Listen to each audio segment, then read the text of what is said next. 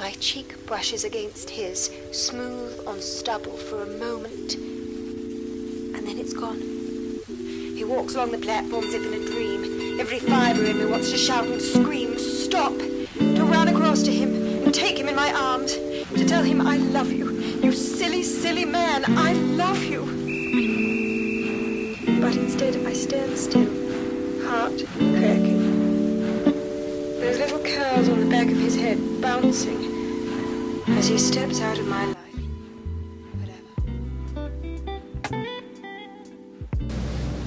欢迎收听一切与艺术相关的。今天我们聊的是两千零二年的电影《时时刻刻》（The Hours）。好，我要推荐这部嗯电影《流》，是因为最近最近诺贝尔奖嘛，然后诺贝尔文学奖颁给了一位女作家，我就刚好就是刚好就兴致来就看她作品，突然就是对这一类的作品产生了一些兴趣。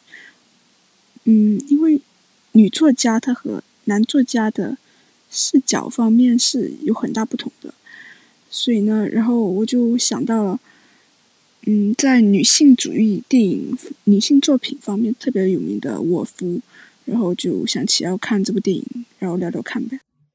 对的，就是这个电影，它是根据迈克尔·坎尼安的书《时时刻刻》改编而来的。然后这本《时时刻刻》的书，呃，是不是也有受那个沃尔夫的，就是 Miss 嗯 dolly woo 这本书的启发？在我们录那个不要抬头，就是 Don't Look Up 那一期的时候，我有给你安利一个英国的剧作家叫 David Here，他呃写的那个疫情 COVID 相关的那个短剧，五十分钟的，叫呃痛击恶魔。然后这部剧的编剧也是 David Here，然后时时刻刻算是他呃本人挺有名的一个。时时刻刻还有朗读者，他凭借这两个剧本，曾经两次提名奥斯卡的最佳改编剧本奖。还有就是他是一个英国人，然后他应该是有一个 Sir 的头衔。第一个出场的就是沃尔夫，他当时呢已经精神上面有一些不太不太稳定，然后她丈夫呢为了就是照顾她，把让他们就一起搬到了一个乡下的一个地方。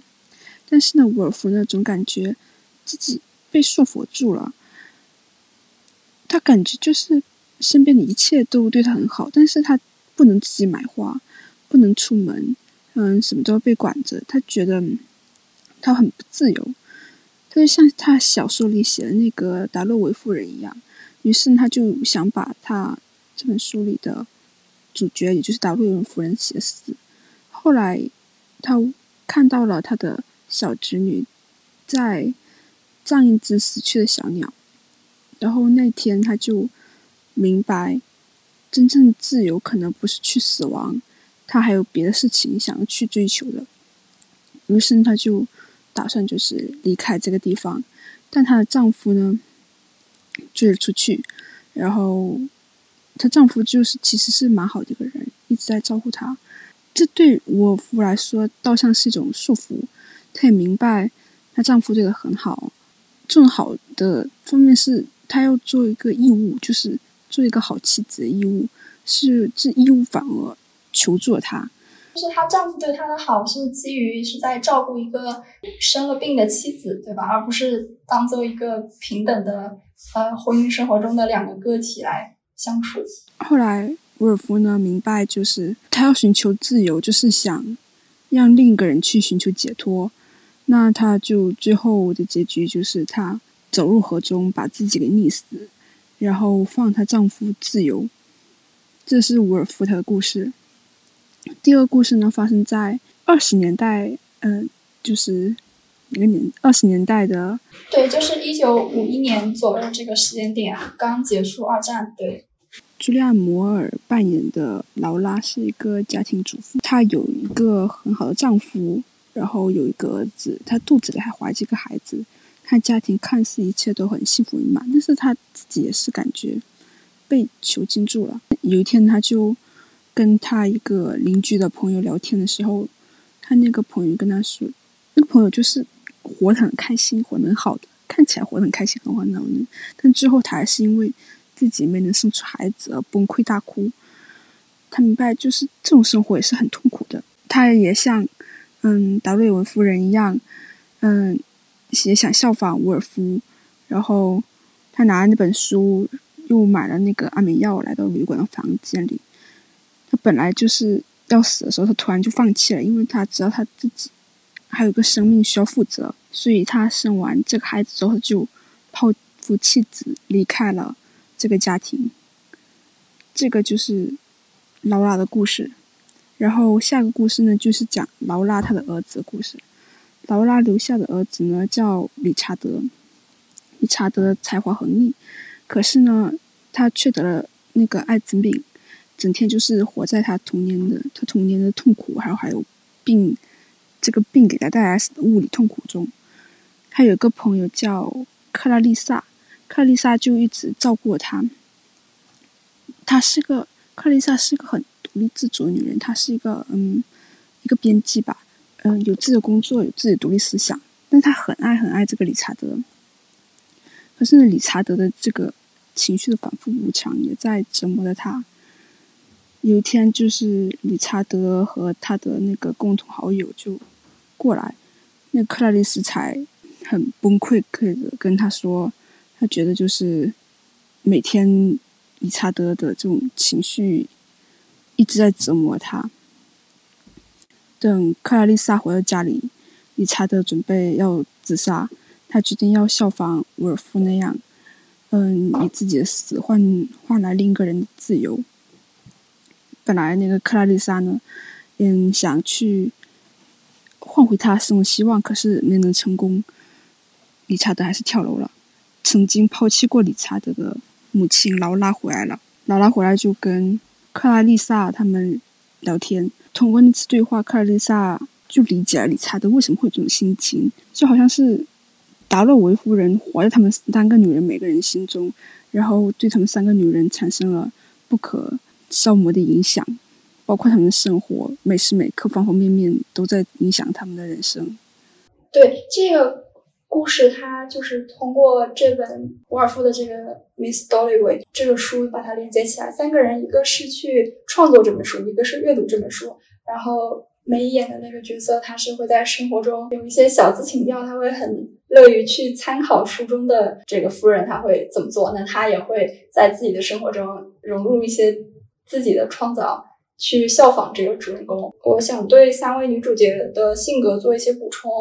嗯，劳拉她是一个家庭主妇，她的丈夫是从二战当中归来的美国兵，然后当时他们的家里已经有一个儿子，然后劳拉的肚肚子里怀着还没有出生的女儿。她中学时期是那种习惯独处的女孩子，她的丈夫 Dan 觉得她是很独特的那种女孩，就爱她，把她娶回家，把她圈养起来，去做一个完美的家庭主妇。可是劳拉可能。受限于当时的环境和时代背景，二十世纪中期的时候，女性自嘲还没有那么的崛起的时候，大家都觉得女孩子毕了业之后结不结婚，那还能做什么？所以可能劳拉就是也因此就懵懵懂懂步入了这样一个婚姻的殿堂。但她其实志并不在此，她可能她是爱她的丈夫和儿子，但如果是让她以牺牲自己的自由为代价的话。那她就会会被这种日复一日的家庭主妇的生活给消磨掉，而且在书里面也说到，达勒维夫人她会去自己买一买一枝花，而在她的丈夫 Dan 过生日的那天，是丈夫帮劳拉买好了花，而不是她自己去买。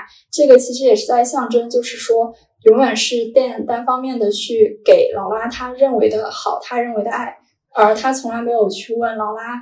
想要什么，想成为什么，还是一个不对等的爱吧。觉得他很 trap，就是常常会感觉不自在，很恐惧。然后他在遇到他那个邻居家的女主人生病的时候，他晚上睡觉之前在卫生间会说，觉得自己很恐惧，她会流泪，但她丈夫不懂。接着说另外两位主人公，一位就是呃一九四一年电影开头的伍尔夫，我觉得开头的那个蒙太奇的那个手法就是很巧妙。但是好像就没有一直转场，没有一直那么顺畅下去。但，嗯，大部分那个电影的节奏还是很不错的。开头的时候，沃尔夫写信给她的丈夫去告别，就是我知道我人生的精彩是由你的照顾而，为前提的，所以就是说，我觉得不要再拖累你了，是时候，然后我给自己的生命做一个终结。于是他出门捡了一块石头装在口袋里，然后在湍急的河流边缘，他逐渐走向了河床的中心，让河水将自己淹没。然后这个时候，那个画面我就印象非常深刻，就是他逐渐的下沉，然后给了他们那个结婚的手上的戒指的一个特写。还有这个时候就可以看到沃尔夫的那种是一个敏感脆弱的那种才女，是一个 vulnerable 的那种玫瑰，然后她始终是带有一种孤独的疏离感的一个角色。可能我觉得不仅仅是因为他当时毕竟有一些神经质是需要人照顾的，也因为他是一个很敏感多才的人，所以他可能注定就是人生当中会更敏感，然后会。同样的一件事情发生在他身上，他感受到的印记会比别人放大五倍，这是作家的呃先天优势，但也是导致他中承受了更多倍的痛苦的一个来源。然后第三位主角呢，就是梅姨饰演的这个 Clarissa，她我们仔细一想就会发现，好像这部的剧情是可以和梅姨之前的那个《廊桥遗梦》还有《穿普拉达的女王》。对，穿普拉达女王也是可以梦幻联动的。她在这个时代里面做的也是一个呃编辑，但不是时尚，不是嗨位，不是呃时尚杂志的编辑，而只是一个出版社的编辑。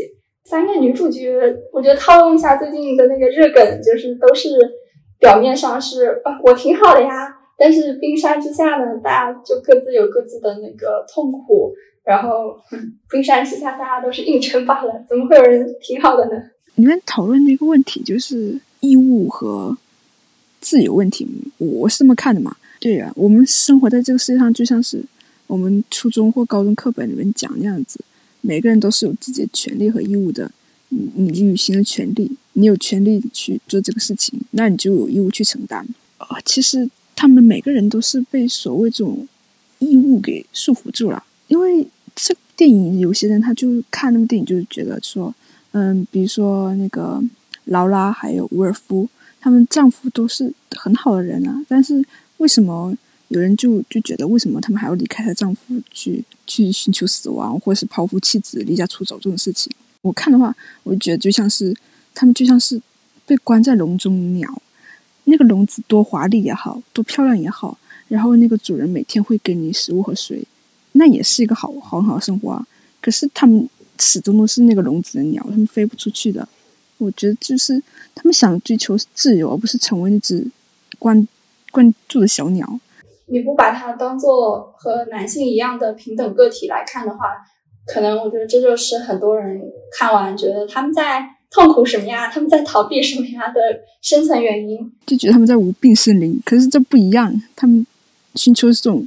做人的一种平等的自由，一种自由的意识。对，就是虽然这部电影它不是女权主义电影，但是我觉得它这个是它不可避免的要讨论的一部分。还有呢，就是会想到那个八二年生的金智英，在那个电影里面，呃，金智英她丈夫呃在孩子出生之后也会带孩子，然后也会积极的去处理婆媳之间的。误解和矛盾，但金智英就是不可避免的，还是陷入了一些产后的育儿的一些焦虑的问题。我觉得这个呢，就不是所有人都那么大大咧咧，不是所有人都那么幸运，可以把每一件呃发生在他们身上的琐事很好的处理掉。可能他不是不是个人能力的问题，就是呃出场配置的区别。然后，当然这个电影里面它就是提了很多。女性主义的诉求，当三个人同时都是在日复一日的那种自我轻视当中，逐渐无路可逃的时候，他们只好去勇敢的去 beat the glass，就是把那个窗玻璃敲碎，然后去勇敢的面对这些呃自己的诉求。在看电影之前呢，我就在想，嗯，the hours，这是哪些 hours？是不是这三个女性人生当中很重要的一些时间点？比如说，就是 Clarissa 她。描述的那个十八九岁的清晨，然后什么推开窗，然后就能看到爱人。我以为这，然后她当时说，我以为这是幸福的开始，结果这就是幸福。但实际上，the hours 它指的可能就是，你觉得这个怎么怎么理解？我其实到现在都没有很好的解释。它如果翻译成时时刻刻的话，我觉得刚刚我听你呃说介绍剧情的时候，我觉得我有一点启发，就可能是说这个他们三个人时时刻刻都在呃受一个创作一个受影响，还有一个依次生活，都是在受嗯 The Dollyway Miss Dollyway 这本书的影响，时时刻刻不停息，每一刻都在被囚禁和义务的那个压缩下，好像是那个。放寒暑假回家打包袋子的那个抽真空的那个袋子一样，就大家都在被温和的压缩着。然后当当你最后发现自己四处已经没有地方可以躲藏的时候，你才会去嗯寻求一些改变。我觉得是这样子。我想说的是，提一下威尔夫和劳拉。嗯，我最近就是看了一些嗯一些解析，一些心理上面的一些解析，就是关于我们。所赞颂的母亲和妻子，因为当女性她步入婚姻、有了孩子之后，她的人就会隐藏在她这个人，她就会放在她妻子或在她母亲这个身份后面，就说先是母亲或妻子，才是他。这这个男性是不一样的。现在这个社会上对母亲的，还有对妻子的一些。赞扬和一些赞颂，反而是束缚住了他们作为人的一个主体。不是每个母亲都会爱自己的孩子，就像劳拉她会抛弃自己的儿子一样。因为在我们的社会中，我们要求就是说，嗯，母亲一定要对自己孩子是付出百分之百的爱，嗯，百分之百的关心，然后包括嗯，妻子要尽到她的一个义务。对，其实现在这个观念大家都已经慢慢在做改变，我觉得挺好的。嗯，很多人就是在现在面对同样的工作晋升的机会，嗯，我觉得孩子也可以让爸爸去照顾，就妈妈不一定会为了孩子一定要放弃自己全部的事业。那劳拉那个角色就很让我想起那个《致命女人》里面那个贝斯安，而且他也是在二十世纪中中期左右的那个时代背景下，就是也是。被压抑的家庭妇女的角色就格外的会让人想起。我其实对劳拉她儿子这个角色就 Richard，嗯，还挺想聊的。我一开始没有意识到他们两个，就是因为因为我也没有特别去记 Richard 这个名字。然后直到到楼之后，他妈妈来了之后，他妈妈介绍说我是劳拉的时候，然后我才意识到，嗯，原来 Richard 就是。当年那个被劳拉抛弃的儿子，他在嗯一开始童年的时候出现，就一直是那种阴郁的一个儿童形象，他不是那种调皮捣蛋的小男孩。对他不爱说话，对蛮蛮紧的。而且他经常会，呃，他非常的敏感，就是他妈妈把他送去邻居家，说自己有事要出去的时候，他会撕心裂肺的喊妈咪妈咪，然后会追出去追着妈妈的车跑。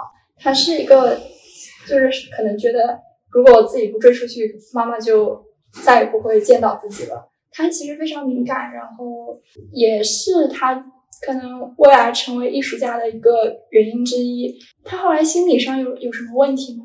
有吧，他一直被他妈妈从就是他们很离开之后，他自己被这个困扰，他不明白为什么自己的母亲要离开自己啊。哦，就是童年被。被母亲抛弃的孩子，可能都会经历的一些初期，可能会觉得是不是自己哪里做的不好，我觉得妈妈生气了。而且他们家的情况，后来他的爸爸也是很早就因为癌症去世了嘛。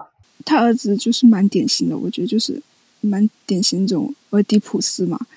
嗯，母爱母亲缺失，然后导致他就是某部分开始残缺了。但我是觉得，如果说嗯，他心理方面。没有缺失这方面问题的话，那他得艾滋病之后，他也可以自己活得挺潇洒的。我觉得作为一个艺术家来说，他好像就是蛮潇洒。只是这个他本身就带有一些心理上的病，然后疾病就加剧了这种心理上的问题的一个诱因。但那个克拉丽莎就一直在照顾他。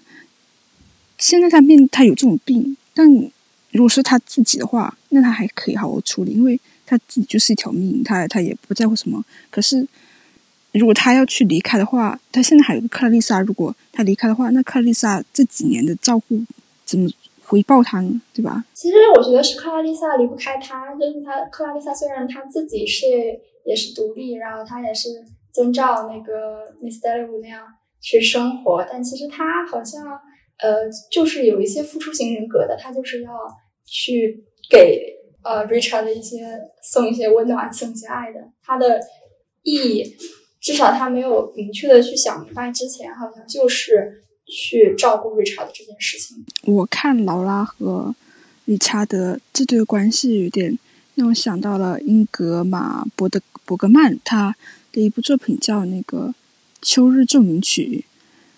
嗯，然后里面有句话我记得很清楚，就是那个利弗曼他饰演那个女儿对他的母亲，就是英格丽宝曼饰演那个母亲说：“母亲受的伤害要转嫁给女儿，母亲的失败由女儿来补偿。”母亲的烦恼就是女儿的烦恼，就像是几代从被剪断一样。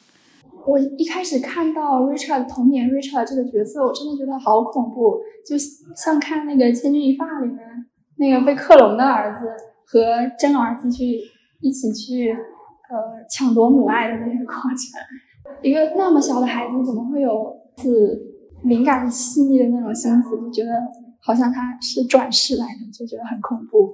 理查德算。